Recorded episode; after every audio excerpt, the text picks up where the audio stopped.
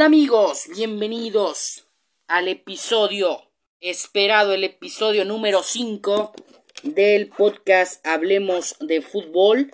Mi nombre es Nacho Gómez, los saludo con el gusto de siempre.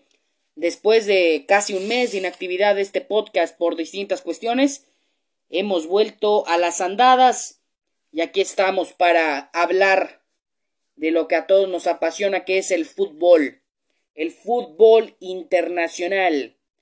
Ya hemos tenido audiencia, gracias a todos por escucharnos, a todos nuestros oyentes de este podcast que vamos empezando, ya tenemos, ya cumplimos el mes, este es el episodio número 5, hablaremos de distintos temas, estuvo de por medio el clásico de España, en donde el conjunto del Real Madrid y el Barcelona chocaron en el No Camp, en el Camp Nou, perdón.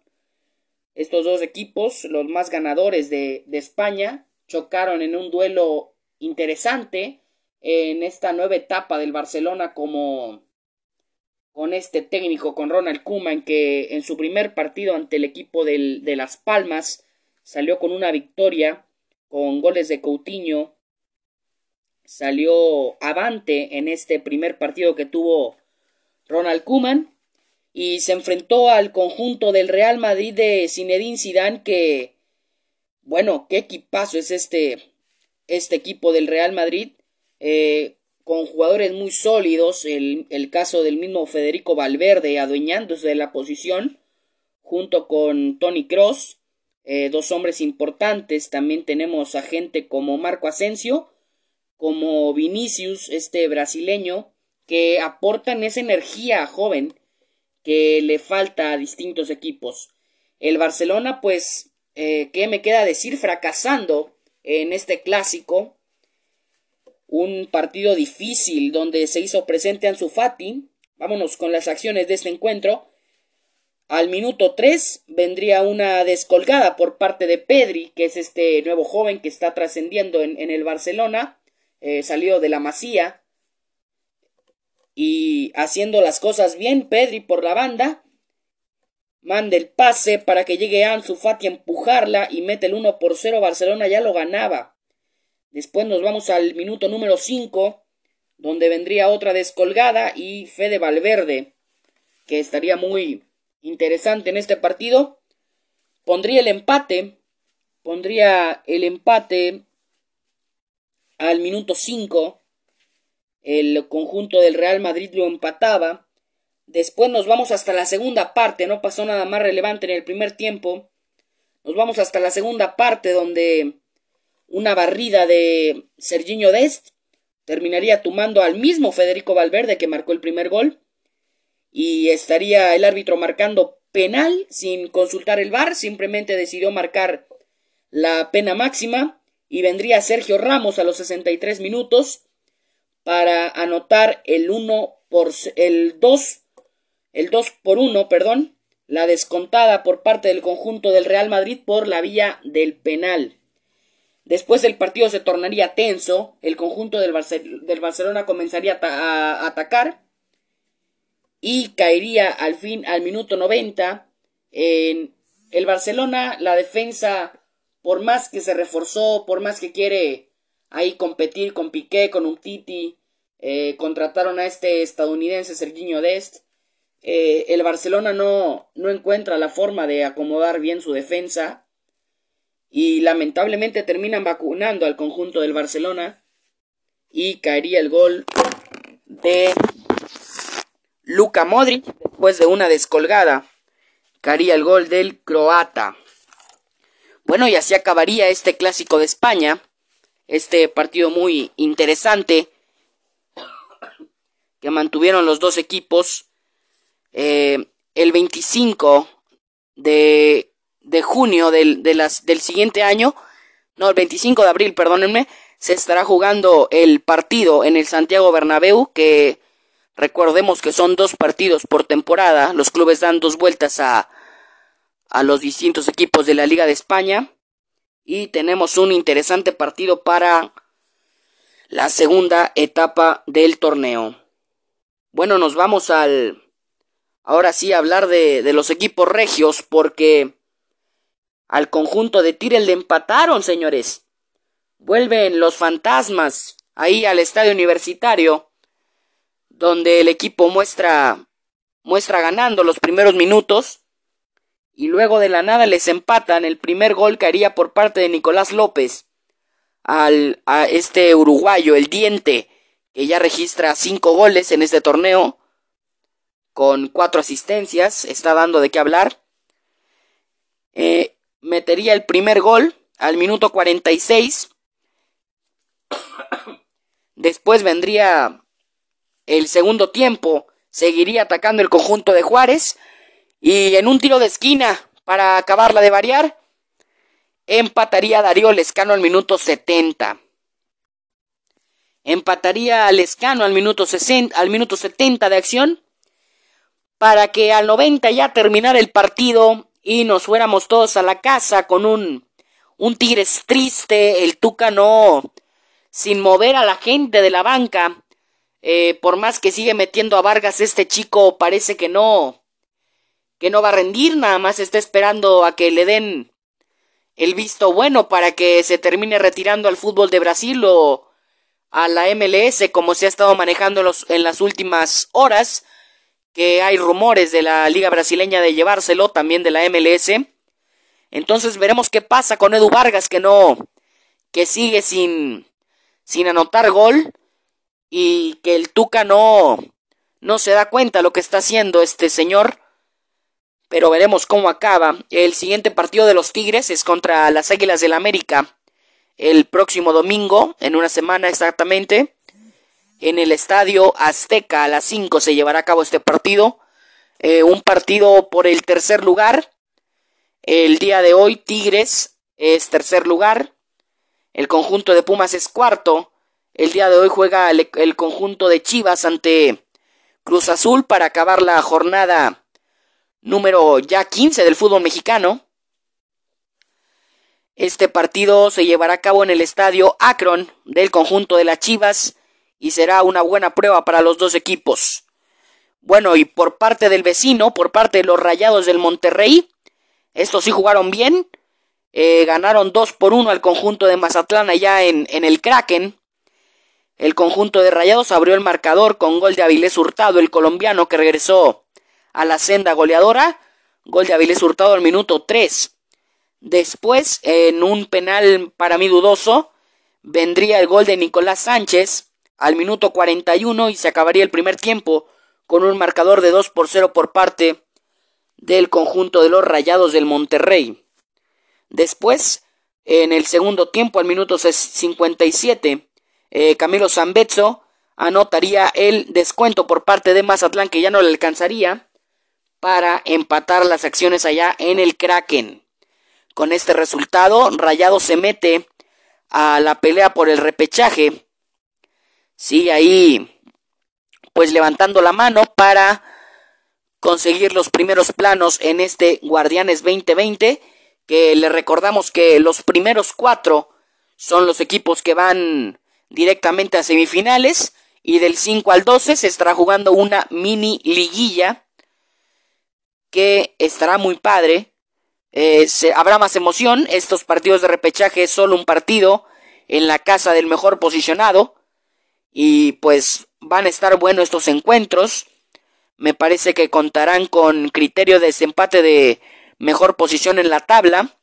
Sería mejor que contara con tiempos extras y penales, pero ya sabemos cómo se las manejan aquí en el fútbol mexicano. Bueno, señores, el, periodo de transferencias, cambiando radicalmente de tema, el periodo de transferencias ha acabado. hace dos semanas, eh, ya teníamos nosotros un mes sin subir podcast. Hace dos semanas acabó el periodo de fichajes y se dieron movimientos interesantes de última hora, como es la llegada de Chupo Moting, este camerunés exjugador del Paris Saint Germain, que se convierte en nuevo refuerzo del Bayern Múnich por los próximos tres años. Ya me parece que a Robert Lewandowski le quedan poquitos años ya en el conjunto de los bávaros y se están adelantando al futuro contratando a este camerunés de 27 años. También se han hecho de los servicios de Calum, Hudson Odoy, este inglés proveniente del Chelsea. Bueno, el Chelsea que ha tenido una temporada desastrosa, ya ni con los refuerzos que consiguió.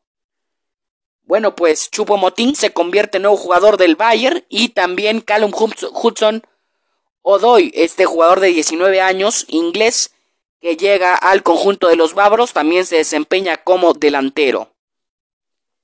Otro de los movimientos que se realizaron en, este últimas, en esta última semana de periodos de periodo de fichajes fue la contratación de Diego Laxalt, este uruguayo eh, que llega proveniente del Milan, llega al Celtic de Escocia, de Escocia, al Celtic Glasgow, se convierte en nuevo jugador del Celtic para la próxima temporada y por los próximos tres años. Un jugador muy habilidoso, de pequeña estatura, pero es buen jugador este chico, tiene 26 años y se esperan buenas cosas de este joven con el conjunto más ganador de Escocia.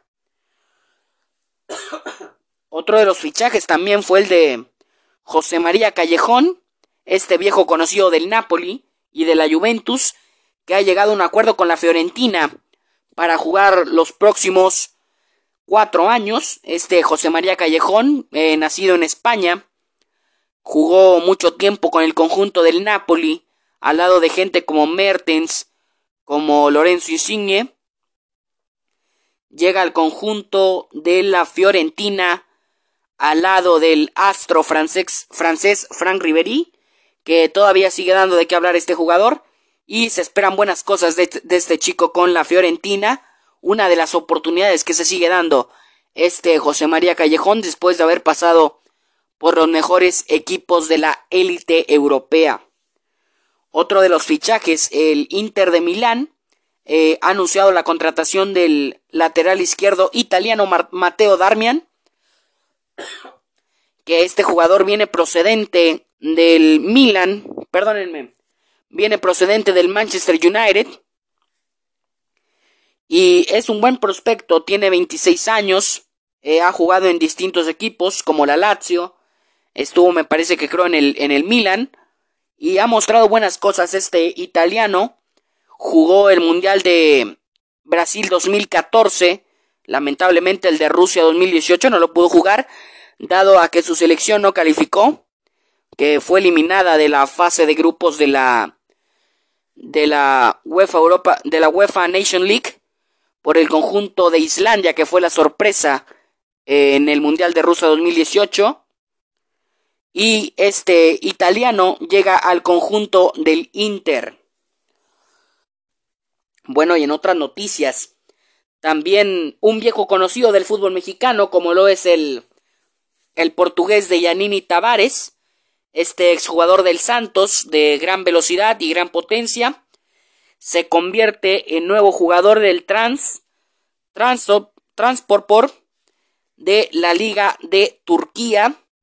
Llega procedente por tres años, eh, procedente de la Liga de Portugal, este de Yanini Tavares, un extraordinario delantero que fue dolor de cabeza para diferentes equipos en el fútbol mexicano, ahora jugando en la élite, en la liga de Turquía, una liga de segundo plano, pero que no deja de ser interesante, eh, teniendo equipos en Champions y en Europa League. Eh, otra de las contrataciones que se hicieron este fin de semana, el fin de semana de, de cierre de fichajes de traspasos en el fútbol europeo, fue la contratación del defensa argentino de 23 años, Juan Foyt, después de su paso por el Tottenham, ha llegado a un acuerdo con el Villarreal de España. El submarino amarillo, el submarino amarillo se ha hecho de los servicios de este jugador. Y se esperan buenas cosas de este chico con el conjunto con el conjunto del Villarreal. Bueno, y ya regresando al fútbol mexicano, el, el conjunto de Mazatlán que ya tuvo el debut de su técnico, de su nuevo estratega, el ni más ni menos que Tomás Boy. El señor Tomás Boy Espinosa, mejor conocido como el jefe, eh, empató en su primer partido con el Mazatlán. Y en este segundo ha perdido ante los Rayados del Monterrey con un marcador de 2 por 1, que ya lo analizamos. Y pues a ver cómo le va a este técnico que siempre le tocan esta clase de equipos. Eh, comúnmente con los equipos grandes se le dificultan las cosas, pero no deja de ser bueno este, este señor, este mexicano, Tomás Boy, que ha demostrado buenas cosas en el fútbol mexicano. Su mejor etapa obviamente la tuvo como jugador, pero eh, está en busca de ese, empujón para ser buen técnico. Lo es buen técnico, pero busca algo más. Eh, le faltaría buscar algo más. Regresando al fútbol de Europa, el Manchester United ha anunciado la contratación del delantero uruguayo eh, Edinson Cavani, 32 años, después de pasar por equipos como el Napoli, como el Paris Saint Germain. Este jugador llega como agente libre después de no ser renovado con el conjunto del Paris Saint Germain. Firma por tres años, le dieron la casaca número 7 histórica en este equipo del Manchester United. Eh, jugadores como David Beckham, como Cristiano Ronaldo, como Eric Cantona, eh, utilizaron este dorsal. Algunos otros desastrosos, como el caso de Alexis Sánchez, que pasó de noche en este conjunto del Manchester United. Pero se esperan buenas cosas de Cavani en el conjunto de los Red Devils. Otro de los fichajes fue el de Lucas Paquetá, que se convierte el exjugador de Milan ahora en nuevo refuerzo de Lyon para la próxima temporada con el conjunto del Olympique de Lyon que clasificó a Champions y veremos a Lucas Paquetá en Champions. Y por último, el último fichaje que se realizó, el último fichaje que se realizó fue el del inglés, el portero inglés veterano Joe Hart, que después de estar como agente libre y un paso breve por el Everton, se ha convertido en nuevo jugador del Spurs de Inglaterra, este conjunto del Tottenham Hotspur de Londres ha anunciado la contratación de este jugador. Bueno amigos, hasta aquí ha llegado el episodio número 5, espero que les haya gustado. Mi nombre es Nacho Gómez, me pueden buscar en Instagram como Gómez Treviño, ahí constantemente estamos subiendo contenido de fútbol, ya ahora con los fichajes, estamos subiendo contenido de resultados, de cómo se está manejando el fútbol en Europa, los resultados, las tablas generales de cada liga, de, la, de las ligas top en el fútbol de Europa. Y ahí andamos. Este camino eh, es complicado, pero trataremos de salir avantes. Les doy muchas, muchas gracias por escucharme y nos vemos en el episodio número 6 el día miércoles. Muchas gracias y que tengan una noche de campeonato. Nos vemos.